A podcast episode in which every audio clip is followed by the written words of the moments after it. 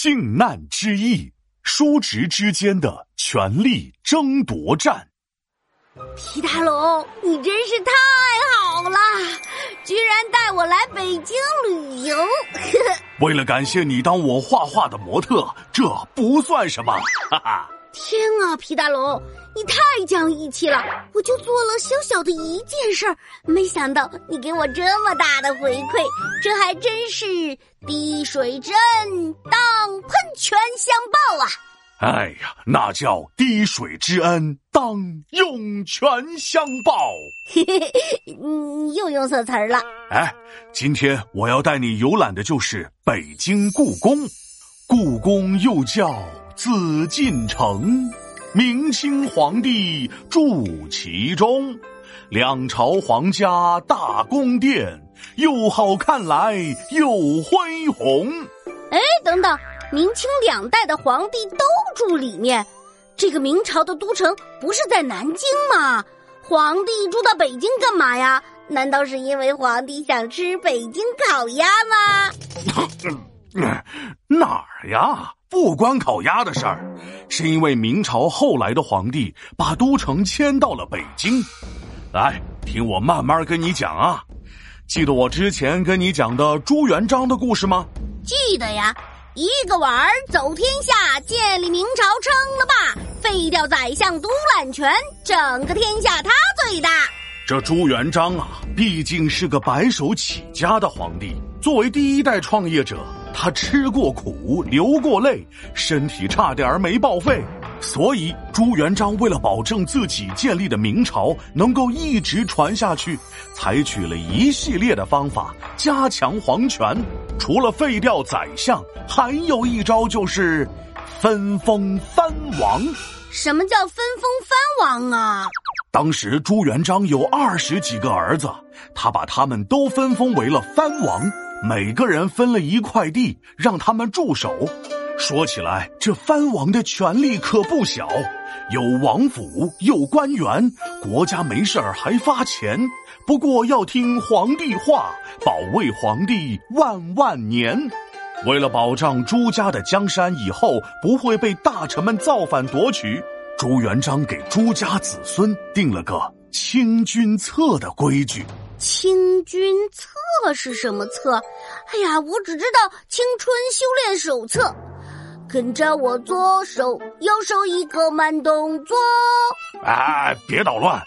清君侧的意思是说，如果朝廷当中出了奸臣要造反，所有的藩王都要从各地赶来，带兵讨伐奸臣，保护皇帝，把皇帝身边的奸臣清除掉。哦，原来是这样啊！朱元璋死后，把王位传给了孙子朱允文。史称建文帝。建文帝即位的时候，北方的藩王权力已经变得非常大了，手头上的军队人数越来越多，俨然变成了一个小王国。建文帝对这些叔叔们特别担心，如果叔叔们的权力再继续大下去，万一哪天举兵造反，不就从藩王变成人皇了吗？于是和身边的亲信想了个办法，削藩。削藩啥意思啊？嘿嘿，削藩的意思就是削弱藩王的权力，让他们没有造反的实力。哦，不过藩王那么多，先找谁下手呢？嘿嘿，俗话说得好，柿子先挑软的捏。建文帝决定先对实力最弱的藩王下手，于是咔咔咔咔，几个藩王打包回家。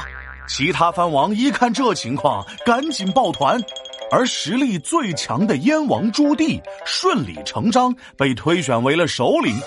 这个朱棣呀，不仅武力值强，脑子也聪明。如果直接造反，于情于理都说不过去啊。但不造反呢，自己和兄弟们又会被侄子削藩，所以朱棣找了个特别好的理由起兵，那就是清君侧。清君侧不是清除皇帝身边的奸臣吗？所以呀，这就是朱棣起兵造反的一个借口。他说：“皇上身边奸臣多，瞎出主意犯大错。今我带兵来救你，好帮皇上来解脱。就这样，朱棣顺理成章带兵南下。因为朱元璋晚年杀了不少厉害的好大臣，导致当时建文帝手下没什么人能用，只好派出一个六十五岁的老将出兵抵抗。你想啊，一边是老将六十五，一边是朱棣像老虎，双方一起来打仗，谁输谁赢，赌一赌。那肯定是朱棣赢了吧？又聪明又能打仗。对呀。燕王朱棣打进了南京后，宫里起火，建文帝不知下落，而朱棣则登基成为了新皇帝，史称明成祖。这场仗在历史上也被叫做靖难之役。所以，靖难之役就是叔叔和侄子争着当皇帝打的一场仗喽。没错，虽然靖难之役结束了，但他对后世的影响才刚刚开始。